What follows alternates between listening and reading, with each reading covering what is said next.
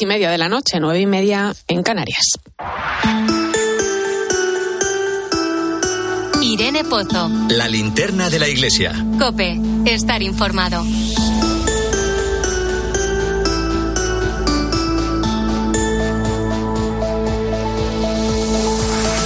¿Qué tal? Muy buenas noches. Eh, cuando se anunció la apertura en el Congreso de, de crear una comisión que investigara los abusos sexuales en la Iglesia, me preguntaba el por qué porque realmente la visión eh, es mucho más amplia, ¿no? Echando un vistazo a algunos de los informes publicados recientemente, eh, todo apunta a que el mayor problema lo tenemos en ámbitos como el entorno familiar o el entorno educativo, ¿no? Es cierto que la Iglesia no puede permitirse ni un solo caso de abusos. También hay que valorar positivamente el trabajo que viene haciendo en materia de prevención y también su disposición, aunque a veces resulte difícil de eh, colaborar para esclarecer lo ocurrido en el pasado y en la medida de lo posible remediarlo. Hoy el defensor del pueblo ha presentado su trabajo, el informe sobre denuncias por abusos sexuales en el ámbito de la Iglesia Católica y el papel de los poderes públicos, que recoge una encuesta realizada a través de GAT3 que señala que el 11% de los españoles habrían sido víctimas de abusos sexuales antes de cumplir los 18 años. Serían más de 4 millones y medio de personas, un 0,6% de los abusos se habrían producido en el ámbito de la Iglesia Católica. También advierte eh, de las consecuencias devastadoras que tienen los abusos en las víctimas y al igual la Iglesia ha reconocido en multitud de ocasiones que lo que se pretende es ponerlas a ellas en el centro, a las víctimas, acompañarlas y restaurar ese dolor eh, tantas veces silenciado injustamente. Bien, la Comisión del Defensor del Pueblo que ha llevado a cabo este trabajo ha recogido 487 testimonios, mientras que los obispos reconocen 927 víctimas de abusos de 728 testimonios. Es la cifra del primer informe sobre pederastia en la Iglesia en España, que bajo el nombre Para Dar Luz presentaba hace unos meses eh, la conferencia episcopal con el objetivo de ofrecer todos los elementos necesarios para comprender la situación sobre esta realidad con los datos recopilados por las diócesis y congregaciones religiosas sobre casos de abusos a menores y que también fue entregado al defensor del pueblo. Ojalá que, mm, este informe, el, del defensor del pueblo, eh, sirva no solo para concienciar a la Iglesia, como ha señalado esta mañana el, el defensor del pueblo, sino a una sociedad entera y que se den pasos para investigar los abusos que se cometen en otros ámbitos. Solamente así podremos acabar definitivamente con esta lacra. Bienvenido a la linterna de la Iglesia. Te saluda Irene Pozo en este viernes 27 de octubre. La linterna de la Iglesia. Irene Pozo. Cope, estar informado. Como cada viernes, eh, ya lo sabes, puedes seguirnos a través de las redes sociales. Estamos en Iglesia Cope, en Facebook y Twitter hoy con el hashtag Linterna Iglesia 27O.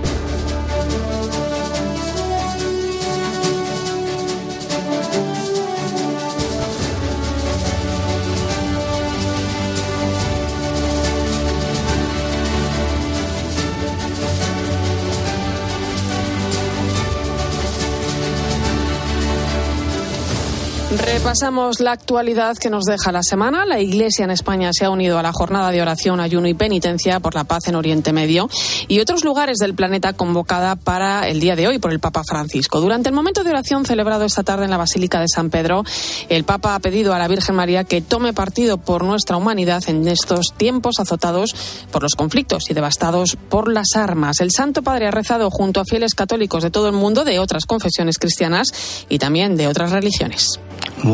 Vuelve tus ojos misericordiosos a la familia humana que ha extraviado el camino de la paz, que ha preferido Caín a Abel y que perdiendo el sentido de la fraternidad no recupera el calor del hogar.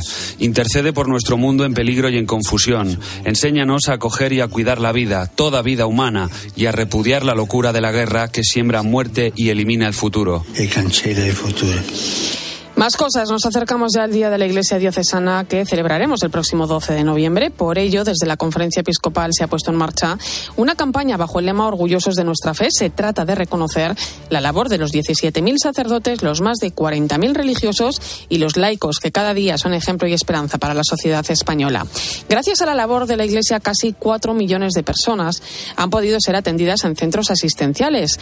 Es lo que nos señala el responsable del Secretariado para el Sostenimiento de la Iglesia en la Conferencia Episcopal episcopal, el obispo de Bilbao, Joseba Segura. Para la sociedad española, lo que es en este momento el gran servicio que la Iglesia de muchas maneras sigue prestando, ¿eh? no solamente en aspectos religiosos, sino también de acompañamiento de enfermos, de soledades y servicios también sociales.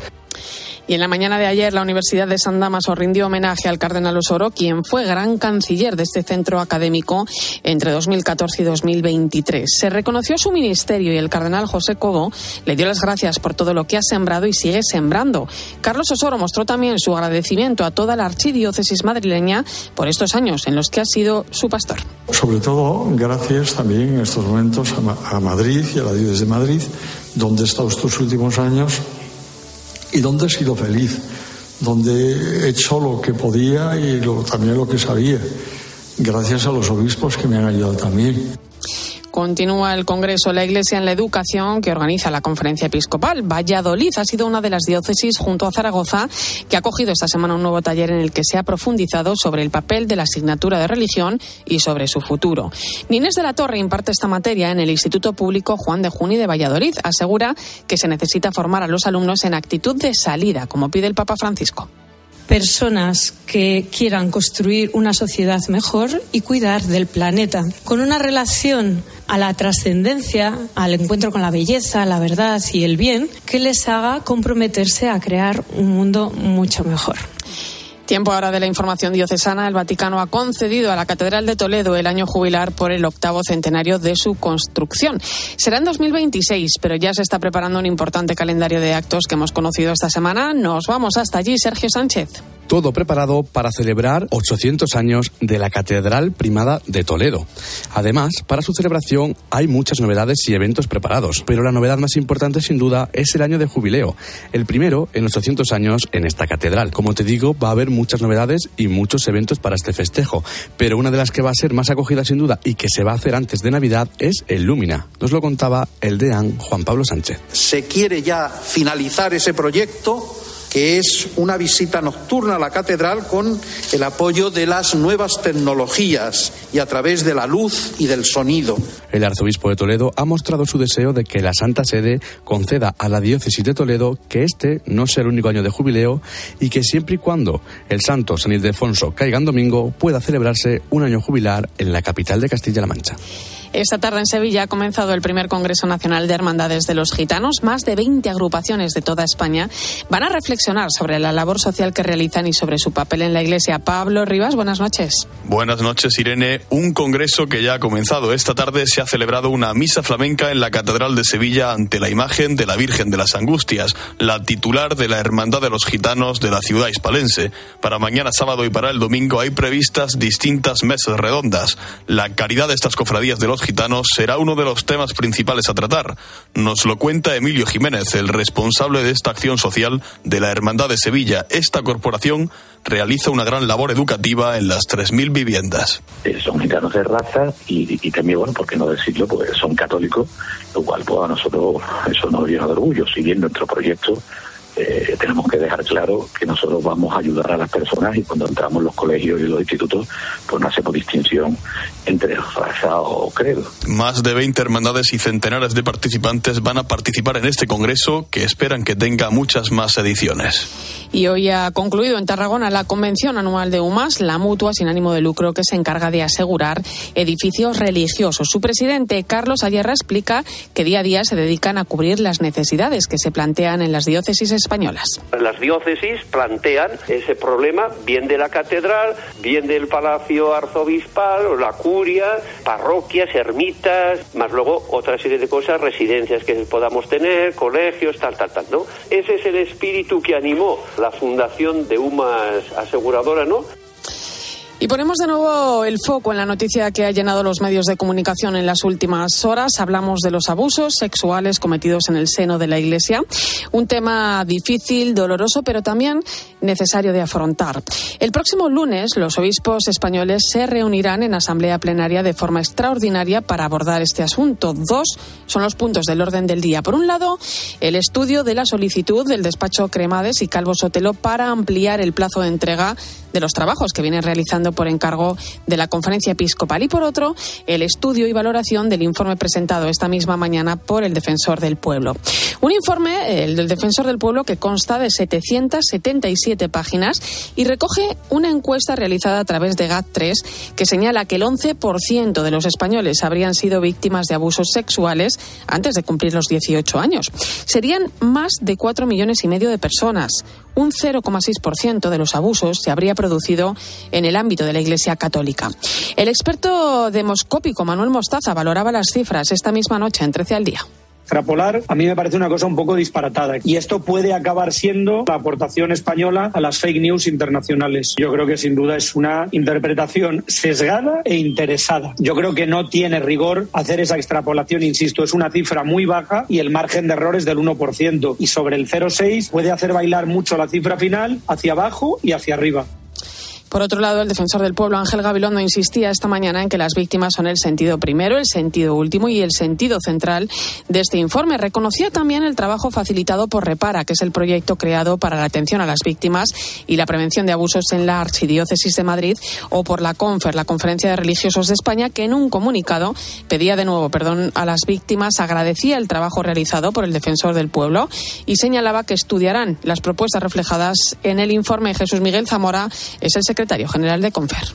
Queremos seguir poniendo los medios necesarios para abordar de manera transparente y abierta el problema de los abusos de poder, de conciencia y sexuales dentro de la Iglesia y continuaremos, como hemos estado haciendo hasta ahora, colaborando con las instancias oficiales en aras de una mayor transparencia.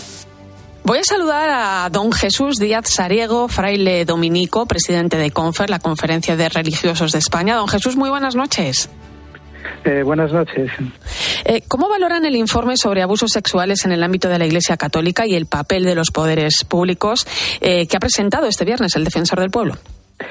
A la espera de conocerlo con mayor profundidad, porque es un informe muy extenso, ¿no? Son 777 páginas.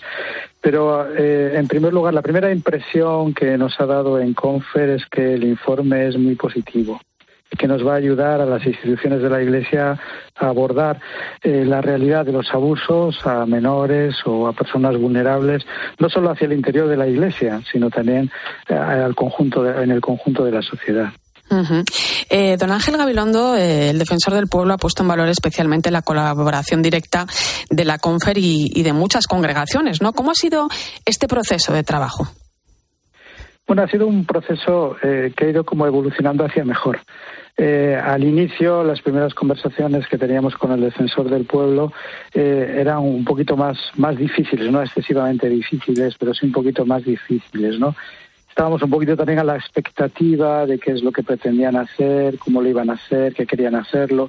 Había que poner también de manifiesto cómo ellos mismos, en un inicio, cuando reciben el mandato del Parlamento, pues tampoco tenían muy claro por dónde tirar, ¿no? Pero poco a poco yo creo que fuimos ganando de mucha, mucha empatía y mucha colaboración. Em, con los datos y, recomendaciones que ahora comentaremos de, este informe, el trabajo llevado a cabo por la Iglesia y, que se recoge en el informe para dar luz a la espera también de, bueno, pues de conocer la auditoría independiente encargada por la Conferencia Episcopal y también con la experiencia del trabajo llevado a cabo en las oficinas diocesanas, ¿no? ¿Qué radiografía podemos hacer del momento actual en la Iglesia? Bueno, la radiografía que podemos hacer eh, yo creo que eh, es muy positiva en el sentido siguiente, es decir, eh, la realidad de los abusos hemos ido ganando mucho en la conciencia de esta realidad del sufrimiento ¿no? de muchas personas provocadas por la propia Iglesia, por miembros de la propia Iglesia. Y hay que añadir un aspecto, y es en el que el defensor del pueblo insiste también en su informe. los, los abusos cometidos por clérigos, religiosos, en el seno de la Iglesia, el plus que tienen es, es la dimensión más espiritual. Es decir, eh, somos referentes para la sociedad de, bueno, pues personas que anunciamos el Evangelio, que nuestro discurso, ¿no? Pues es la buena noticia del Evangelio y eso hace un daño mayor cuando, eh, siendo portadores del Evangelio, eh, no hemos cumplido debidamente o bien por ocultación o bien por hechos delictivos cometidos no hemos eh, decir no hemos cumplido debidamente pues lo que predicamos no y yo creo que de cara a los a los fieles, a las personas abusadas, que habían puesto, o bien ellos o bien sus familias, mucha confianza en la Iglesia, pues el fraude es, es mucho mayor. Y la herida mucho mayor, porque también es una herida espiritual. eh, y fíjese, porque señalaba también esta mañana el defensor del pueblo que el trabajo de, de, la Iglesia ha estado más orientado a la prevención que al, que al esclarecimiento, ¿no? Claro, ¿cómo dar una respuesta eficaz, ¿no? A, a ese pasado que en ocasiones está tan presente, ¿no? ¿Cómo dar una respuesta eficaz a las víctimas? Claro, no es, eso es lo que no nos, no nos ha resultado tan fácil hacer, ¿no? Es decir, en primer lugar, porque, bueno, el, los modos de proceder en el pasado eran otros, también era otro contexto social, eclesial, y entonces eh, sí es verdad que una vez que empiezan a aparecer, ¿no? O empieza a aparecer esta realidad con fuerza, es verdad que las congregaciones, las diócesis nos pusimos en la tarea de decir, bueno, vamos a intentar en el presente prevenir el futuro para no, no incidir, reincidir en lo que no hemos hecho bien en el pasado. ¿no? También es verdad, el defensor del pueblo insiste mucho en los archivos, es decir, eh, no hay mucho material en los archivos. Es decir, eh, desde hace poquitos años para acá hemos, ido empe hemos empezado a clarificar más pues la clasificación en los archivos cuando tenemos estos problemas en nuestras congregaciones.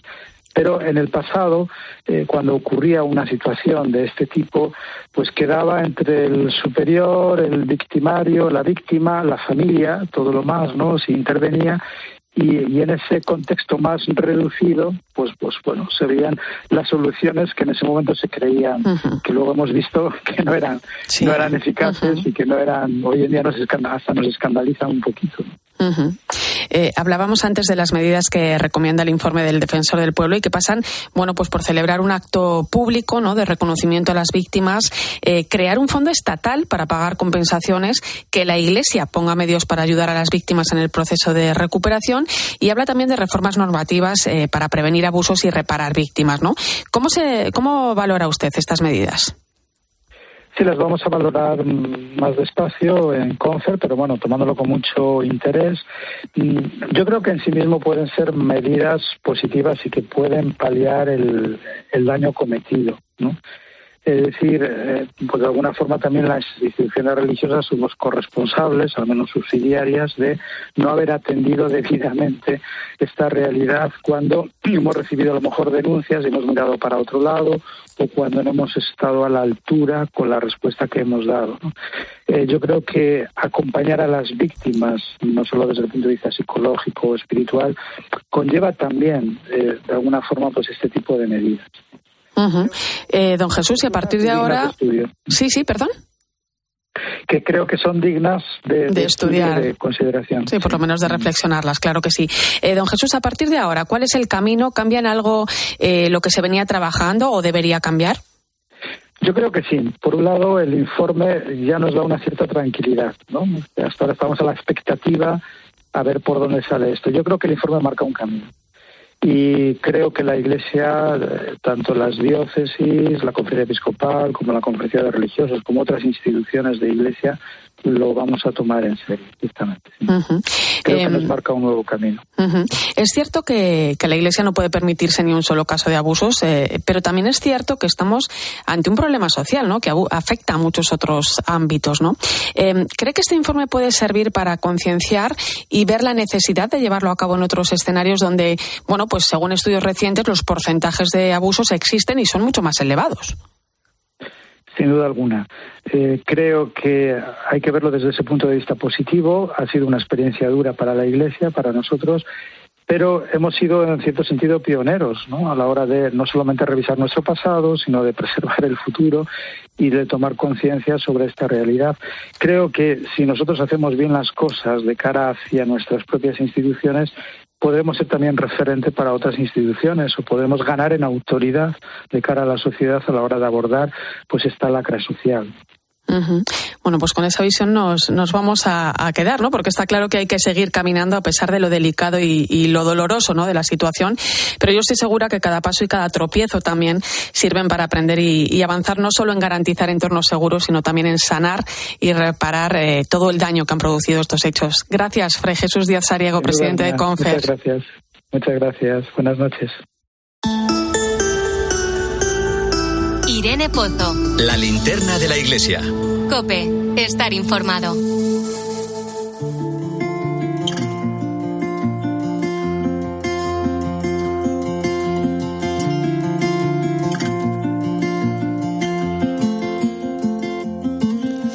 El pasado año, Caritas atendió a casi 40.000 personas eh, con problemas a la hora de acceder a una vivienda.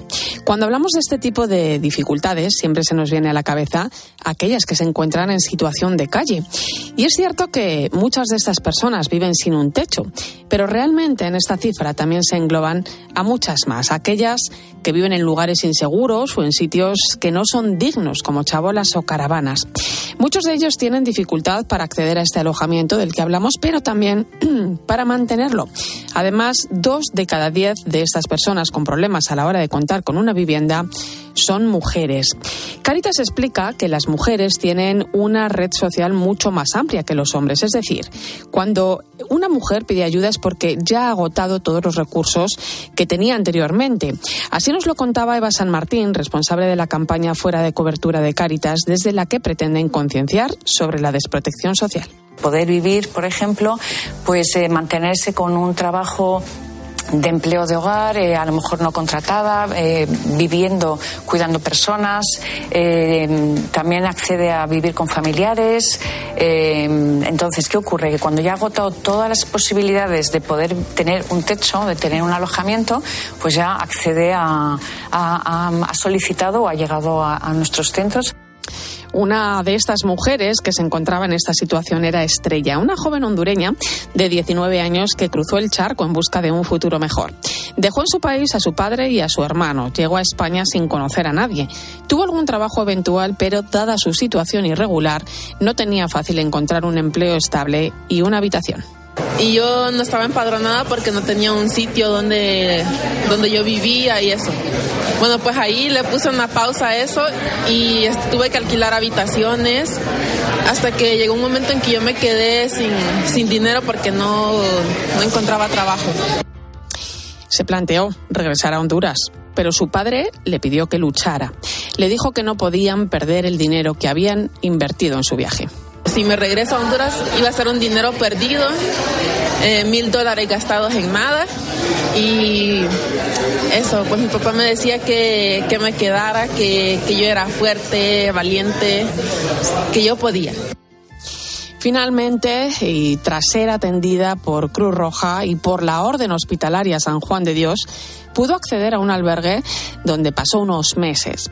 Actualmente la esperanza ha llegado. Comparte piso con otros jóvenes, está estudiando porque su sueño es tener un trabajo digno y también poder traerse hasta España a su padre y a su hermano.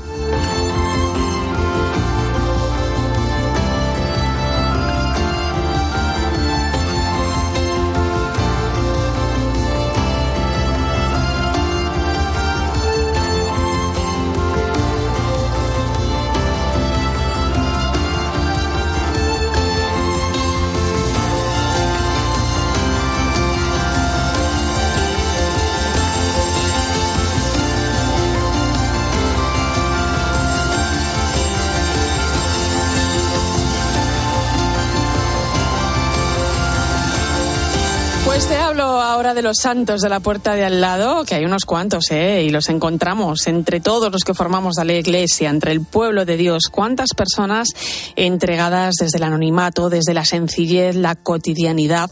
Ana Medina no pasan desapercibidos, aunque pueda parecerlo, ¿verdad? Buenas noches. Así es, compañera, buenas noches. No hacen las cosas para ser vistos, sino por amor a la Iglesia, porque su vida está sostenida por la fe, la comunión y el servicio. Es el caso de quien protagoniza nuestra historia de hoy, Teófila Barbado.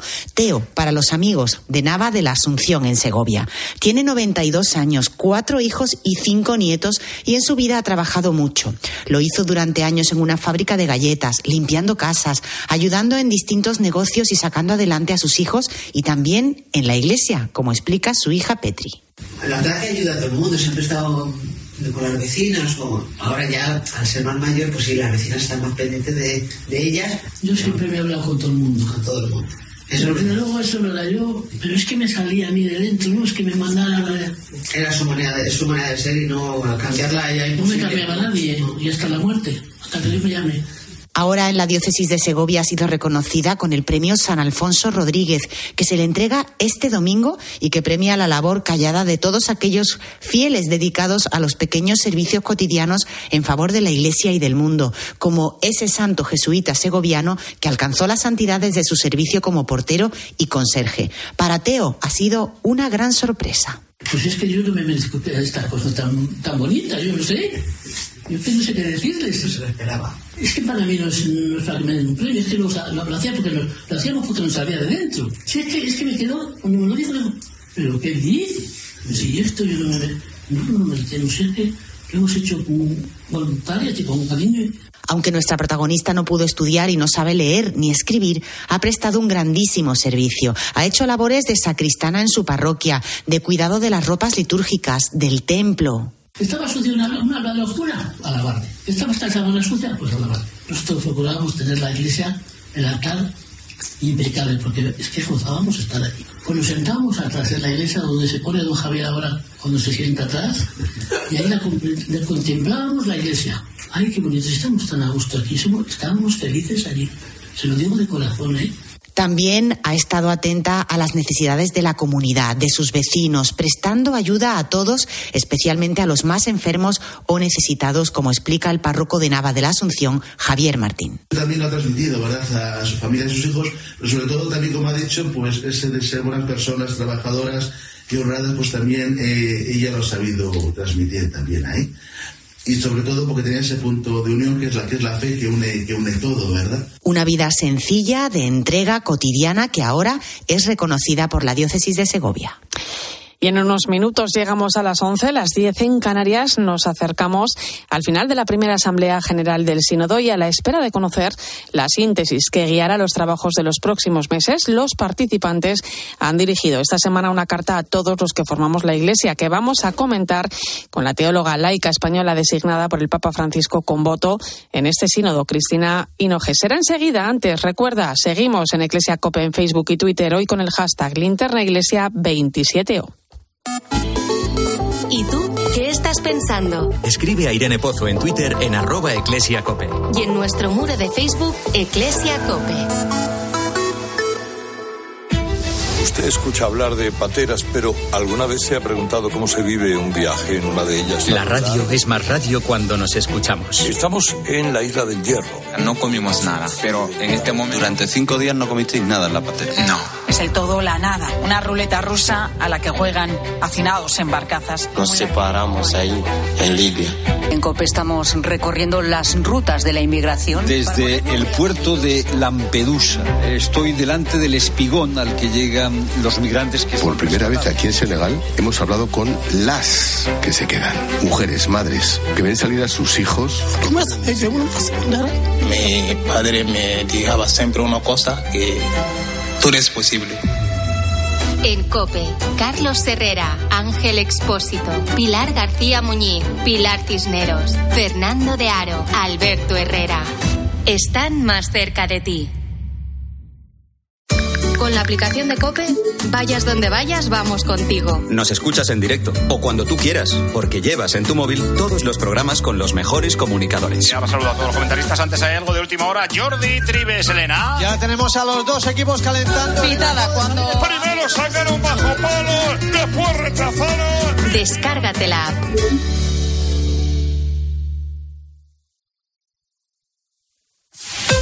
Escuchas la linterna de la iglesia. Y recuerda, la mejor experiencia y el mejor sonido solo los encuentras en cope.es y en la aplicación móvil.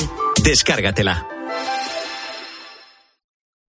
Este invierno ahorra un 80% en tu factura energética. Con Aerotermia Ecodan de Mitsubishi Electric tendrás calefacción, aire acondicionado y agua caliente en un único sistema eficiente y sostenible. Este invierno márcale un gol a tu factura energética con Mitsubishi Electric. Consulta el consumo energético en ecodan.es. Ecodan es tu aerotermia. Querido profesional, sabemos que cuando el cliente os habla de poner algo para que no haya humedad, vosotros entendéis perfectamente lo que necesita. Por eso en Obramat encontraréis una amplia gama en impermeabilización y aislamientos de las mejores marcas profesionales como Rockwool, Nauf, Choba o Sika con stock siempre disponible y a los mejores precios. Profesionales de la construcción y la reforma. Obramat.